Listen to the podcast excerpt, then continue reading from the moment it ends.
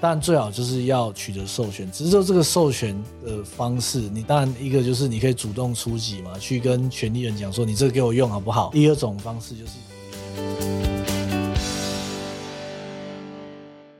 我是这一集的主持人舒雷，我是 Emily。然后我们今天的来宾是一位非常具有丰富著作权知识的律师，也是我跟 Emily 的大前辈。嗯，让我们欢迎周一斌律师。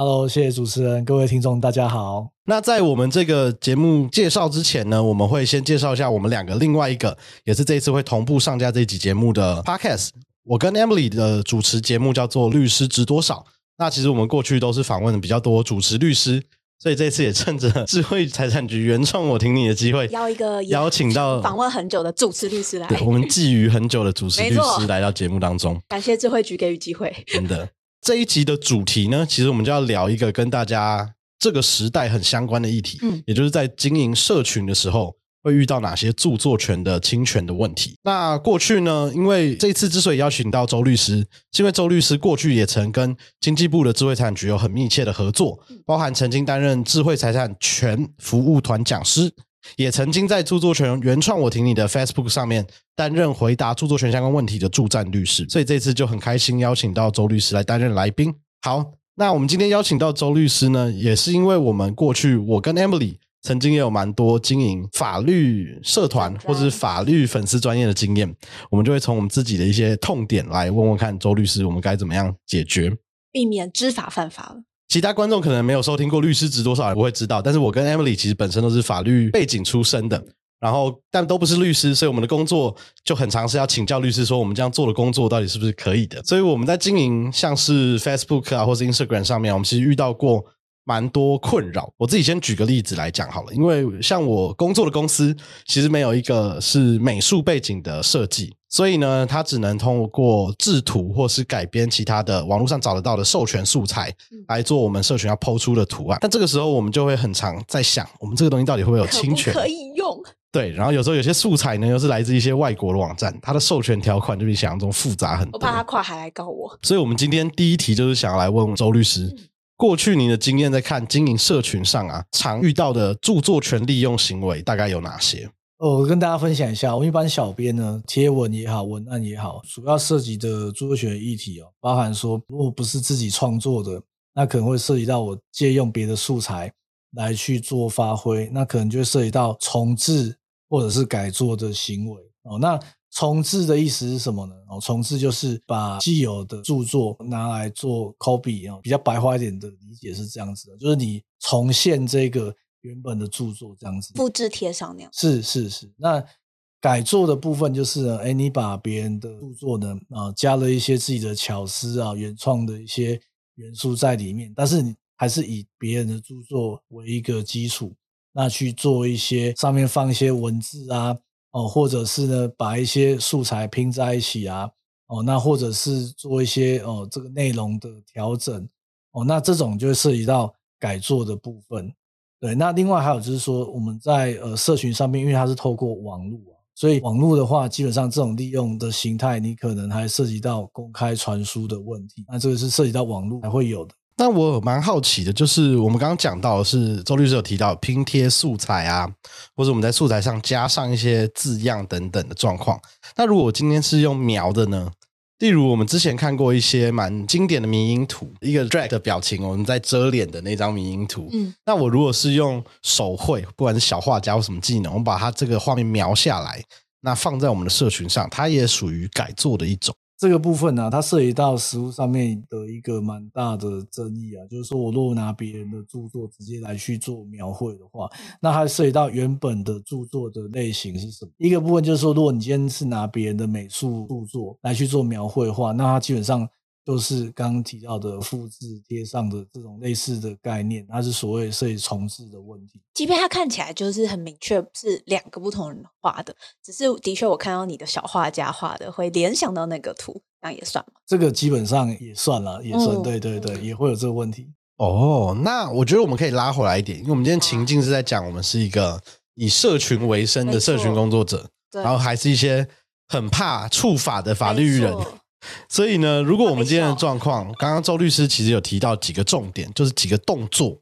第一个叫做改作，第二个是重置。然后刚刚我们也有讲到所谓的下载跟上传以后这个动作，在著作权法上它是不是叫做公开传输？对啊，因为是网络，透过网络。所以我今天从 Facebook 我上传一张照片，按出贴文这个动作，它其实就涉及了公开传输。跟如果我的照片是下载下来，它就也涉及重置，对不？对对对。因为我觉得其实社群编辑啊，我们自己也合作过其他不是法律品牌的社群编辑，他们的工作内容呢，大概就有几项，就是我除了写文案这件事情，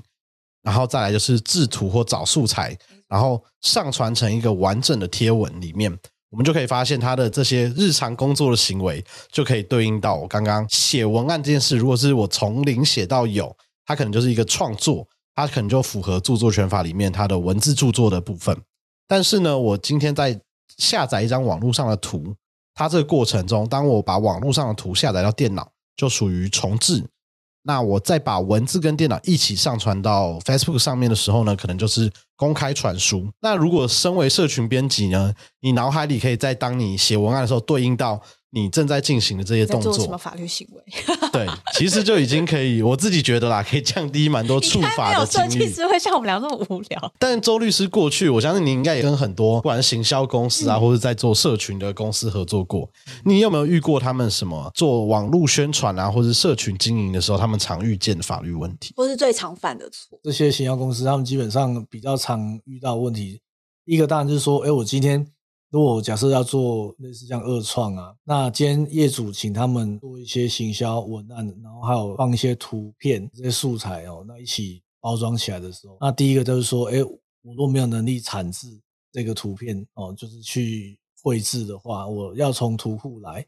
那或者从网络上面来。那这样子的素材本身会不会有合法性的疑虑？要怎样做权利才是干净的、完整的去使用这张图？行销公司它会比较 care 的部分。然后再来就是说，他可能创作的这些上传上去之后，那后续比如说，哎，假使他跟业主的约定，业主希望说，哎，你创作的东西都要归我。对于行销公司来讲，就是我能不能把写的这些内容转让给业主？由他们去取得，那这个就涉及到说，那我假设是透过外包的方式的话，那我们跟这些外包创作人去取得对应的权利，所以它其实是蛮多层的授权关系构成的一个商业合作。那我想请问一下，因为我们刚刚提到，其实公开传输这个传输的概念，大家可能会蛮清楚的。但如果我今天是只是下载一张图片作为我创作时候的灵感参考这件事，就是我们常讲的 reference 啊，它会构成著作权法上上面讲的重置的这个行为嘛？下载本身就会构成重置哦，所以我如果下载了，它可能就已经是属于著作权法规范的这个重置行为。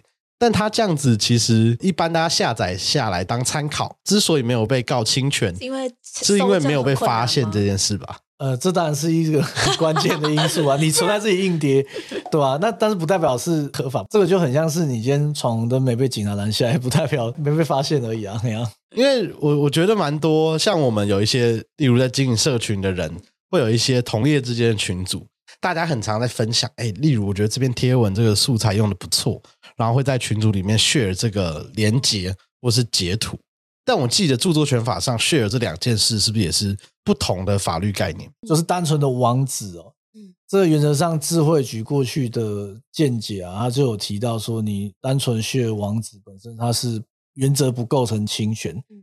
但是哦有个例外，然后就是什么？如果你知道那个连接的内容是有问题的，那这个比较常见在于说，你如果是去 share 那种非法来源的一些电影。影视作品现在院线都在播啊，那为什么网络上会有？那是一般人就知道这个连接里面的东西对，大概就是盗版的东西嘛。那这样就有风险。要不然正常来讲，单纯连接是没什么问题。对，可是如果你 share 是内容，那就比较需要讨论，因为如果你没得授权的话。确内容本身，这个可能就是要符合我们讲合理使用的这些要素嘛，要不然就是你有得到授权，大概是这样，就是你需的是内容，可能要考虑退群了。嗯，但是其实我们刚刚有提到，那如果我们今天 share 的不是一个所谓一种非法的来源的连接，比较像是我今天是分享了脸书的一个贴文的连接，它这个概念上跟分享。刚刚那种明知道它可能是违法连接又不太一样，对不对？对，如果像透过社群平台的内建的功能的话，像这个 Facebook，那他们对案件那个案件本身是因为我们在讲哦著作权的授权啊这些概念，其实它很很大的一个前提就是私人之间啊，它可以透过一些约定。然后，然后预先去讲好说什么方式是 OK 的，你可能不用再额外取得授权。那像平台这边的话，Facebook 它有自己的呃使用者的约款。那你今天你要在上面开账号上传内容上去，那本身你就要先同意它的使用者的条款。那当然也包含就是说，因为 FB 的一些功能，假使你没把它关起来的话，哦，然后加入会员，你也同意这样上传内容，那人家用 FB 预设的分享的这个按钮，那这基本上是没有什么太大的问题的。那你当然你可以设定你自己隐私要去分享的对象嘛，可是纯粹透过平台预设的这种分享功能，那这个就是要回去看使用者约款，那他基本上可能就已经跟每个会员。先去约定好，这种是一个预设同意的概念哦。用这种方式，就是第一个呃上传的人，他要确保这个内容是合法的。那之后下一个人他再去分享的时候，就可以保护到下一个人，因为他会透过那个刚刚说的使用者的约款。是，这其实就是另外一个层次的问题就是通常平台可能会跟内容创作者啊、哦用户啊，他可能就会要求说你。上传内容就是要保证你有这个权利啊，或者是不侵权啊等等的。呃，我没有办法逐一去审核内容的话，你就是要确保你的东西不要违法侵权嘛。那上来的东西再透过我们开放给所有用户，你都可以透过的功能去分享的话，嗯，那这基本上是没有太大的问题。对，OK。所以听起来，社群编辑是一个 辛苦的工作，风 险很高的工作。但我觉得刚刚周律师提到一个概念，其实应该可以让所谓的社群小编然后编辑比较没那么紧张。就周律师刚刚在言谈之中有提到四个字，也是大家应该很熟悉的，叫合理使用。但我觉得这可能要有一些例子来做分享。好了，我想问问周律师，如果我们回到我刚刚设计的那个情境，就我今天下载一张从。知名的 P 开头的灵感参考网站下载的图片，然后我把它下载到我的电脑里面。但对于我下载这个行为啊，刚刚周律师有讲，其实我下载到电脑，它就已经符合重置了。那万一我今天真的很不幸就被这张照片的权利人发现了我下载出来，那我就一定是著作权侵权吗？还是有机会可能以落入所谓合理使用的讨论？嗯，这个部分其实呃，著作权的立法目的啊。它除了单纯保护著作权人的相关的权利之外，它其实还有一个部分，就是它有一些公益的色彩。因为基本上，如果保护太过度的话，反而会不利于没有办法流通。对对对，不利于这个创作的市场这样子。所以基本上在这样子的调和的角度，就有了合理使用这个概念啊。那是说一般大家常听到的，可能不是叫合理使用啊，可能会听到其他一些口语上的名词啊，说啊，我这是恶创。哦，当然先跟大家澄清一下，我们。著作权法用的就是合理使用的概念。那大家听到二次创作啊、二创啊这种东西，或者是迷因梗图啊，这个都只是一种现象而已，它不代表说，哎，冠上二创就等于是合法的。这个前提大家一定要特别留意。那所以今天你看到了一张网络上不错图，你把它 download 下来之后，你去做一些哦内容上面的调整，加上一些文字啊，然后把它变成一个梗图，弄一个 slogan 上去，那再把它上传到网络上面，OK。那这个时候的话，你假使没有得到权利人的授权，那可能就会回过头来，就是说，在未得授权的前提底下，那才会需要去讨论合理使用的部分。那讨论合理使用，呃，一般来说，大概呃，可能可以参考一些要素了。大概比较大的方向是这样子，跟听众分享一下。呃，你可能要看说，你当初你做这件事情哦，那你的目的是基于呢盈利的目的，还是非盈利的目的啊？哦，那这种东西，盈利啊，商业的目的本身，它可能呢，就会导致你主张合理使用的空间会下降。那再来像著作的性质啊，哦，或者是呢，你去拿了别人著作，你到底拿的这个量，自己的，对对对对，著作，对对，就是一一个就是你拿别人著作拿了多少嘛，对，然后再就是你拿东西在别人著作里面是不是很重要的，就值跟量这两个都要去看。然后再就是你拿别人的著作拿来去做呃这个二创好。那这时候的话，它在你重新产出的这个东西里面，它占的比例多少？对，然后最后还有像做这个二创的东西出来，那会不会影响到原本的原著作权利人哦，他的哦潜在的市场这些东西，其实都要去考量。我可以举一个例子啊，跟大家分享一下哦。假设我今天呢看到网络上蛮多这个讨论一些影视作品，那我觉得哎，我我想要来做一个影视的特定作品的回顾，然后练习如何截取重点。对，那我就 去把这影视作品的精华的部分截了六十秒出来，然后呢。加上我的对白啊，然后还有我的一些 slogan 啊，还有一些剧透哈。假设这样子，我就把它拼在一起。那这个作品有没有问题？第一个，呃，我没有得到这个影视公司的授权哦。假使是这样子的话，好，那就回过头来喽，没有得到授权，那我们就来看一下，那这样子的行为 O 不 OK 呢？哦，第一个部分，我是基于哦，这个到底是盈利啊，哦，商业考量还是非盈利的考量呢？哦，那这个就回到我做这影片，我假使呢，它的。流量本身，我为什么要做这个？是要冲我的流量。那流量带来分润，那大家可以去想一下，那这个是有没有涉及到商业行为、盈利行为？哦，这个大家就可以去思考。那如果你认为是的话，那主张合理使用空间当然就会下降。对对对。那在第二个著作的性质，在国内案例比较少见，那我可能就先略过这个部分哦。那第三个部分呢，就是我用了原著的质量哦，这两个到底用的比例是怎样子？还有。重不重要的部分，你可以想象一下，一个电影加时影视作品一百二十分钟，我截取了六十秒，数学换算一下就是一百二十分之一嘛，看起来量蛮少的，嗯，但相对来讲，你不会没事呢去剪男女主角上厕所打屁聊天，一定会剪精华中的精华，所以一定都是一些比较可能涉及到剧透的，那就值就会比较重了，因为剪精华。那再来就是你剪了这些东西之后，你把它变成回顾好，那这一个回顾的内容算六十秒，但是。它六十秒全部都是从人家的影视作品里面剪进来的，好像没有加自己太多的东西。那这样的话比例也很高啊，大概是这样。那最后面有没有可能大家看了你剪的这个东西，然后就不进电影院看院线片的？如果你答案又是的话，那可能合理使用空间就更低了。那刚讲这些要件就是综合判断了，大概是这样子。所以它不会是一个，例如我每一个都要打勾才会侵权，或是每一个只要符合一项就不是侵权，而是法院会在。这个个案里面都纳入考量，对，这个都纳入考量。我可以再分享一个比较有趣的例子，呃，有一个摄影师拍了很多的鸟类的写真，这 也很有名。对，那这鸟类的写真，它就是因为大家知道拍鸟就是你要花很多时间去等待才能去捕捉嘛。那结果呢，就一个学校的老师啊，然后然后呢，他就把这些摄影师拍的鸟放了一些图片，那这就是重置嘛，就抠过来没有得到同意，那他放在呢他在学校的网站。上面大概是这样，那后来被摄影师发现之后呢，他就来提告了。那提告之后，后来法院也是进入到合理使用的标准，因为没有得授权，那综合判断那个案子的结论啊是不构成侵权。那为什么不构成侵权？啊，第一个，呃，到底是商业盈利的行为还是非盈利的行为？被告就讲这个是教学使用，嗯，哦，这个就有公益哦，教育的目的在啊，哦，就不是盈利的，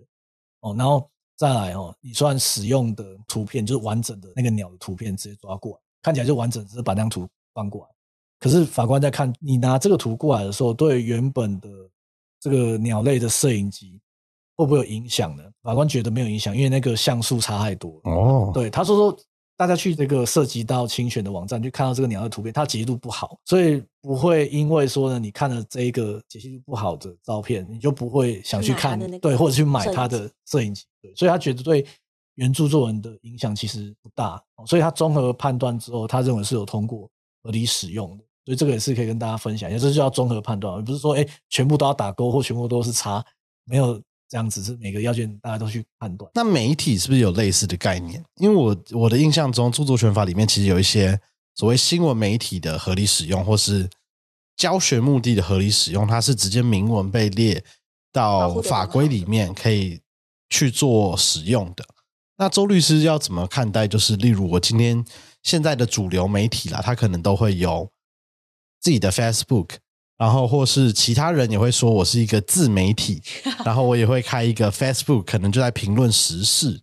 那这样子，我到底要怎么判断？就是著作权法里面允许的媒体的合理使用，它这个新闻到底怎么定义的？基本上在著作权法里面规定，它是报道评论是有它的合理使用可能性在啊。那当然，这个东西还是要回到说，今天我们刚刚讲合理使用的这个报道评论的一个前提，因为现在有很多独立媒体。那在做相关的客观的新闻，那当然也有。那也有一些，它虽然叫呃媒体，可是它可能是做行销的一些自媒体。那这个还是要个案去判断，没有办法单纯说，哦，我自称是媒体，那就必然的适用这个合理使用啊的前提，大概是这样。然后另外也顺便补充一下，就是合理使用的话，呃，除了刚符合的这些可以使用的前提啊，还有再加上一些综合考量的要素，刚提到的这些内容以外。还有一件事情要跟大家讲一下啊，这个也是蛮重要，就是你要引用哦，不是说我今天呢符合了刚刚讲的一些合理使用的前提，哎，感觉我就可以直接把别人东西搬过来用，你还是要引用啊，要有出处。哦，引用是要告诉别人说这个的来源是哪里，对对对，不要让大家就是以为都是我做的，是因为，或是也让那个原本的著作权人还有一点曝光的机会。对对对，因为我前一阵子有一些经历啊，在工作上，因为我刚刚讲了，我是很守法的社群编辑。我们在一些报道啊，或是我不敢讲是评论啊，但就是在一些社群文案之中呢，我发现我要使用到一个东西，是一个联合国体系的重要国际组织里面的会议的片段。我找了非常久，发现这个片段呢，除了例如我们听过的大的国外的媒体路透社啊、半岛电视台以外呢。哎，这个组织在自己的官方网站上里面也有放上这些会议的片段，让我点进去讲，发现看它的授权条款，其实有很类似我们刚刚提到我国著作权法里面的规定。如果是一个新闻媒体，你是要做评论报道的，它就可以免费授权这个素材给你，而且可以让你去做剪辑。但它的认定方法就蛮有趣的，它会要求你要把你这个媒体的单位名称跟你做过的报道。的一些连接资料，然后寄过去给他们的秘书处，他们才会判断说，哎，你是不是符合媒体？然后他就会建档，然后允许你发一个他们的 approval 给你，说你可以剪辑我们使用这个片段。但像是联合国其他单位啊，像是我们听很多的 SDG，他们就有做了一些 SDG 发展指标，一些联合国设计的 logo，但他有专门出一个版本的，是你如果不是媒体，但你又想要推广这些。联合国发展的指标的时候呢，你可以使用它的授权条款就长得很不一样。它就会说，你可以给你几个指示，例如你不能改色，不能调动这些指标的顺序，但是你就可以不加浮水印的使用我的 logo。所以我觉得这些就是告诉社群编辑要好好看授权条款，不然你很容易一脚就踩上去。刚刚主持人提到这个，我觉得还蛮有趣的，就是说。今天如果素材来源它有一个授权的条款在，那这个东西基本上我刚刚讲了很多在合理使用的部分，那前提是没有得到授权，没有得到授权进入合理使用的话，它就是会有抽象的风险，判断上面的困难，就会导致有可能还是会有侵权的结果。但最好就是要取得授权，只是说这个授权的方式，你当然一个就是你可以主动出击嘛，去跟权利人讲说你这个给我用好不好？那第二种方式就是主持人刚刚提到的，哎，如果今天我是把著作放在网络上的人，那我希望这个东西大家某程度可以用，那我可以自己把我的授权的条款就放在网络上面哦，大家大家的游戏规则是什么？只要 follow 它，那你也可以用。那这个东西我觉得是比落入合理使用再更好的，就是说你如果找到的是这些有主动把授权条款放出来，那大家知道怎样可以取得授权情况底下，那其实你只要符合它，就是已经得到。授权，那就可以免去这种合理使用判断的困难。那我们刚刚讲到了，就是除了我们这些前面提到重置啊或改作，它都符合某些社群编辑在做工作时候可能很常需要知道的法律概念以外，我觉得还有另外一个是，就行销上大家很常在做，但是就会又回到我们刚刚提到的问题，做法到底符不符合法规？我觉得会蛮有疑虑的。有一种叫做借势行销，就我们在经营社群的时候，大家都很常说，你今天当发现社群有一阵风起。你就要顺着风而上，所以这才是为什么迷因图、啊梗图大家都会做。但是呢，我们曾经有看过一些案例啦，就是知名的企业啊，或者等等，例如今天有一个很风靡的动漫，所以呢，某一阵子有一些就是知名的日本动漫跟一些刀刃有关的 作品，还有一直还有现在分开，对，然后呢，它就出现了，所以各种二次创作啊，或是同人啊，cosplay 都出现在网络上，那我们就发现，哎，有蛮多。不管是机关啊，或是企业，都请员工，例如员工扮成里面的角色，或是请人家用很类似的绘画的笔触画了一样的风格，来制作成他们想要宣导的社群文案，或是推广的社群文案。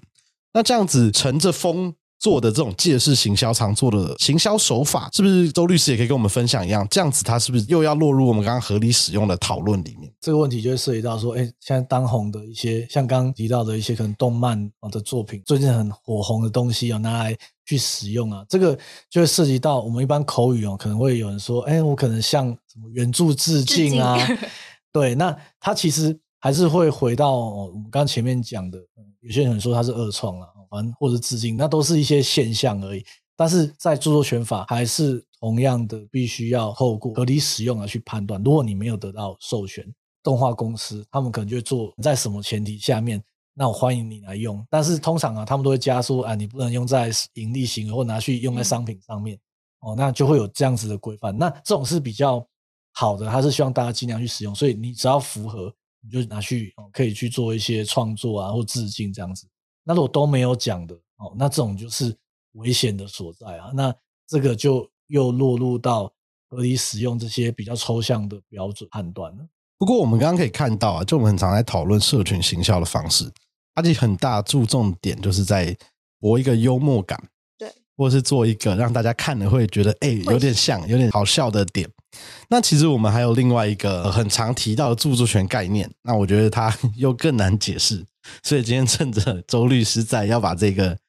求这个题目丢回去给他。就是我们常看到啊，除了被指控你今天侵权的、侵害人家著作权的，其实都有几个抗辩。第一个就是我是致敬，没错。第二个就是盈利，我没有盈利。然后再来还有刚刚听到的，我是二次创作。那比较专业一点的呢，过去其实有些我们知名的网红啊，也常讲过，他们就会讲说我这个东西叫做诙谐仿作。那这个概念是不是可以请周律师帮我们介绍一下？就所谓的诙谐仿作，跟前面讲的什么致敬啊或二创，它到底有什么关联，或者它在著作权法上是什么概念啊？这个不管是诙谐仿作也好，或者是戏虐仿作，这个概念啊，那他们从实物判决里面。去发展出来，就是说你在未得著作权人的同意底下去用了别人的著作，刚讲诙谐或者戏虐仿作的这个实际的行为人，他如果呢，呃，在这个借用别人的著作的前提底下，那他有加入他的创作性在里面，那有涉及到他有一个所谓的转换价值，这是判决没有提到的。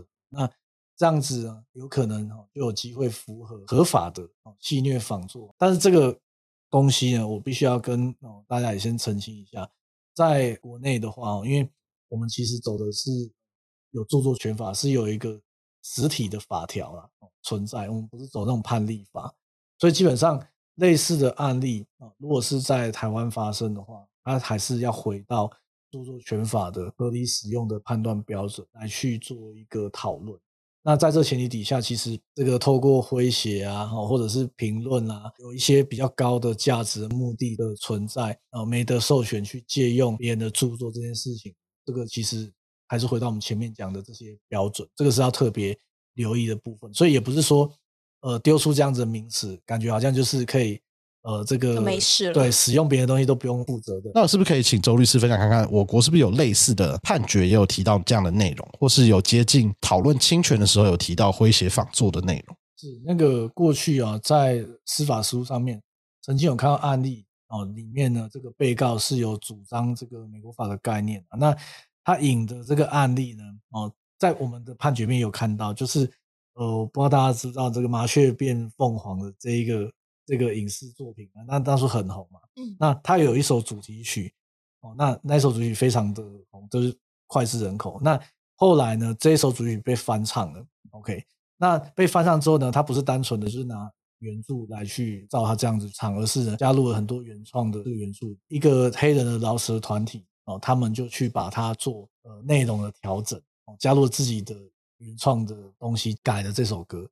那这个歌后来呢，在美国法上是被承认它属于戏虐仿作，那是合法的，就类似我们之前讲合理使用的概念。因为当初他没有办法取得授权，那在那个案子里面呢，因为美国法他在法院实务认为说，当初这个黑人老师团体，因为他没有办法取得授权，但是呢，他在重新去演绎这一首主题曲的时候，他加入很多自己的元素，然后有达到他所谓的转化的价值。那这时候的话，应该是要。让它跟原本那个著作哦，可以等量齐观哦，等同视之来去看它，因为基本上它是有加很多东西进去，而不是单纯就是去抄袭别人的东西啊。哦，然后呢，再加上说他事实上取得授权也不是这么容易哦。那再来就是他借用的主题曲是非常有名，大家都知道的哦。然后他在以这个为基础，再加入自己的创作上去，所以法案认为达到这个转化的价值，那就认为说这个是合法的，没有构成侵权。那这个是在美国法案，你在我们台湾的司法书有看到，但是法院有提到这个概念哦，在判决里面去论述，但是最后他也是透过这个概念呢，哦拿来去哦跟我们的合理使用的要件哦去做一个结合。美国法判决的这个司法书里面，他最后是认为那个案子是不符合哦这个戏虐仿作的要素，转化性是没有到的。我记得还有另外一个在读书的时候很经典会被讨论的判决，是一个跟包包有关的。我有点忘记那包包的品牌叫什么，但是我知道它是被 LV 告，因为它使用了一些看起来很像 LV logo 的按键。然后它在里面好像也有蛮多提到戏虐仿作的。不知道周律师对这个判决有没有印象？呃，是这个判决啊，其实像这种包包啊，或者是一些时尚的产品，他们可能。不用像翻碗啊，哦这样子的词语来去来去讲，就是哎，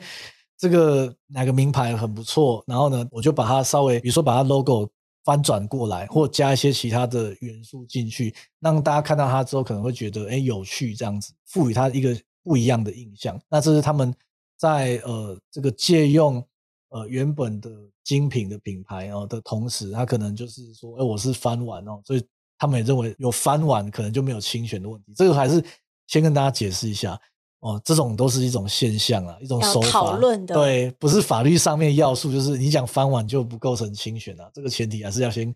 跟大家讲。然后呢，再像刚刚那个包包的案例啊，这个在司法书最后法院也是认为，哦，他没有办法主张哦戏虐仿作。那他理由是回到就是说，戏虐仿作这个词语的概念，像刚刚提到转化性的这个东西。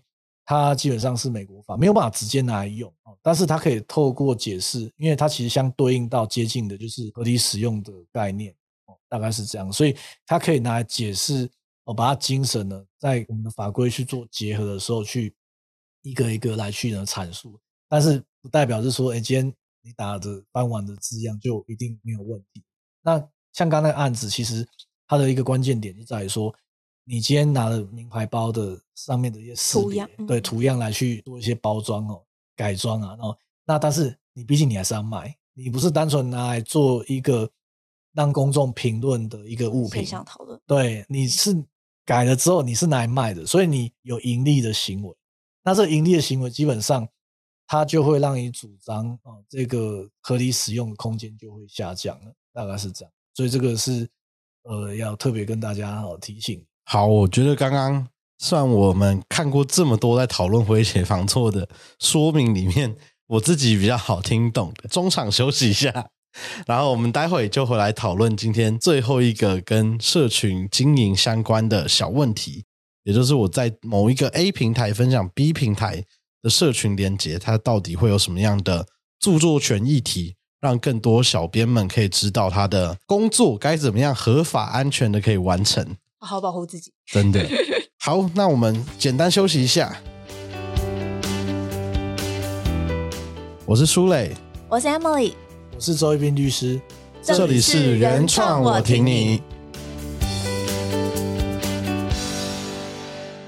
好，我们刚刚今天前半段的时候啊，其实跟周律师聊了非常多，就是社群编辑他的工作日常中会遇到的一些著作权法律的问题，不可不注意的事情。真的，所以我们最后呢，再收回来这个问题呢，我觉得是一些比较简便。就他经营粉丝专业啊，或者经营社群媒体的目的，可能不是他的主体，就他不是一个 KOL，或者是不是一个社群编辑，但他会有一个所谓公布栏或是宣达事项的用途。其实像是很多政府机关啊，或是我们这一次经济部智慧局的粉专著作权原创，我挺你。他们的经营方式呢，其实常常是从别的网站的文章，或是从别的影片的网站里面，透过他们内建的分享按钮，平台的分享按钮，分享回他们自己经营的粉丝专业上，并且附带评论。那这个经营方式其实是蛮常见的，因为当我今天要介绍某一个法律概念，或者我要平息某一个事情的时候，我可能会希望我的观众有一些呃前辈知识，或是会希望我的群众可以先了解，哎，为什么我突然要聊这个侵权案件，或突然要聊合理使用？所以分享这个连接呢，其实是对于在做这类社群经营的方式很方便的一个做法。所以我们想来问问周律师啊，单纯我们如果利用这种各个平台上面内建的分享案件，把连接分享过来，再附带评论的这个行为啊，它会属于合理使用吗？还是它其实本质上就是符合著作权法规定的行为？这个部分啊，基本上像粉丝团经营。你可能去呃引用了同样在同个社群平台的其他粉丝团的这个文章，那你是透过这一个平台内建的分享功能的话，那这原则上是回到我们前面提到的说，参加会员或开设粉丝团，你都必须要先符合平台的约款。那平台约款啊，它原则上你的内容如果上传到我们上面，然后在他们平台里面。那你设的是公开的话，那基本上大家透过分享的按钮分享内容之后，然后呢，你即便加一些评论，那这原则上在符合平台的利用方式哦，分享方式的前提下，这个是呃原则上没有侵权。那这个是很常见的，尤其是一些行销公司，他可能就去转一些业主粉丝团的商品啊，或者是说明哦，然后呢转过来哦，然后再去做介绍。那这个都是透过平台本来就预设的这个功能，那这个就相对来讲就还好，它不是说未得授权，而是说这个授权本身，它在使用约款里面就已经去把什么样的情况哦是可以这样做的，就已经在会员约款里面去讲清楚。那当然，另外一个部分的话，比较涉及到哦，这个如果你今天引用的来源不是。哦，这个同样同个平台里面哦，比如说其他粉丝团的文案，你可能去其他的社群哦，或者是一些网络的哦官方网站啊，或者他们自己其他的来源不是从这个平台上面来的，这些内容的话，那这个可能就要去看你转领的这些东西，比如像 YouTube，OK OK，那你就要去看这些上传到 YouTube 平台上面的影音的内容哦。那就要看一下 YouTube 它的预设的转载啊，或者是分享的方式。那基本上你也是一样，要符合它的规范。那这个原则上就没有问题。但是如果你超出它的规范，比如说你先把 YouTube 的内容直接拿过来哦，做商业的使用啊，然后去剪接啊或什么的，也许就哦超过他这个预设可以来这样子去分享的方式，那可能就会有侵权。所以。本质上还是要去看你的来源，它是怎么样去哦规范的。那如果没有得到授权的话，或者他根本没写，那这个下一个层次我们就可能要讨论合理使用。那我们刚刚提到了呃有附带评论这件事啊，我其实觉得也蛮有趣的。就是其实社群编辑啊，除了我们刚刚前面讲的，他们会需要透过别人的著作，也就是其他人的素素材啊。或是其他人的照片作为参考资料来经营社群以外，其实本身社群编辑他自己很长就是一个创作者的角色。所以，我们如果像刚刚讲的，我们如果是分享同一个平台连接啊，而且我都知道它的使用者约款的话，那我自己分享这个连接，在附带的评论，特别是最时事的评论，然后我分享一个预告片的连接写出来的影评，我本身这个段文字对我来说，我是不是就是著作权人？呃，是如果有原创性、符合著作权保护的要件的话，所以我觉得这个就是这个时代为什么大家很常来讲，我们这个时代是一个自媒体的时代，或是小型创作者的时代。因为我们会发现，过去在最古早的时候，我们要成为一名所谓的创作者，我们可能要会写出《水浒传》或《红楼梦》，或是我们可能要拍出一些战争的现场啊，或是画出一幅蒙娜丽莎。但其实，在这个时代，写字让很多人看到你写的东西是一件简单的事情，所以社群编辑其实也不用妄自菲薄，就你们自己很长就是在做一个创意的展现，在做一个著作创作的过程。所以呢，只要你们学会了一些合法经营社群的方式，那再加上你们自己本身的原创作品或者你们自己的创意发想，其实就会是一个很安稳，而且我相信会是很成功的社群编辑。那我们最后呢，是不是请周律师给大家带来一些 SOP 步骤，让大家可以就是在经营的时候要特别，就有一个 checklist，就我在发文前我要先确认好的事情。没错，就是我们要做的一位合法、安全的社群编辑。我们有哪些步骤可以先记起来，然后以便我们可以顺利的做好这份工作呢？在这个贴文之前呢，你可能先想一想哦，大概一个基本的流程是这样子：第一个部分呢，你可能要先确认一下你今天要做什么样的文案哦，或什么样的内容。再第二部分就是说。你今天要呃写的，或是或者是要产出的内容，它可能里面会牵涉到哪些素材哦？比如说，第一个会牵涉到图片吗？哦，第二个会牵涉到呃美术著作吗？哦，或者是它牵涉到别人写过的一段文字哦，或者是牵涉到一个微电影哦，你可能就要看一下，说你今天的内容会涉及到哪些素材。再第三个。哦，就是这些素材，你有你有没有办法自己产出？哦，如果你自己产出的话，那就不用取得授权。那如果你不能产出，那你就要看我想要做这些东西，那我把这些内容透过这些素材把它放在一起的话，那没有办法自己创作，那我可能我要去拿授权哈。再来就是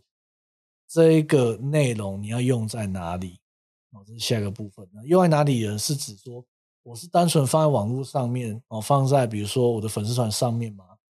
哦，那又或者是说我可能会放到哦，比如说 podcast 上面哦，或者是呢，我可能哦会放到剪辑在影片里面。这个时候的话，就会涉及到说我的利用方式就会影响到我要哦在授权的时候我要拿到什么样的授权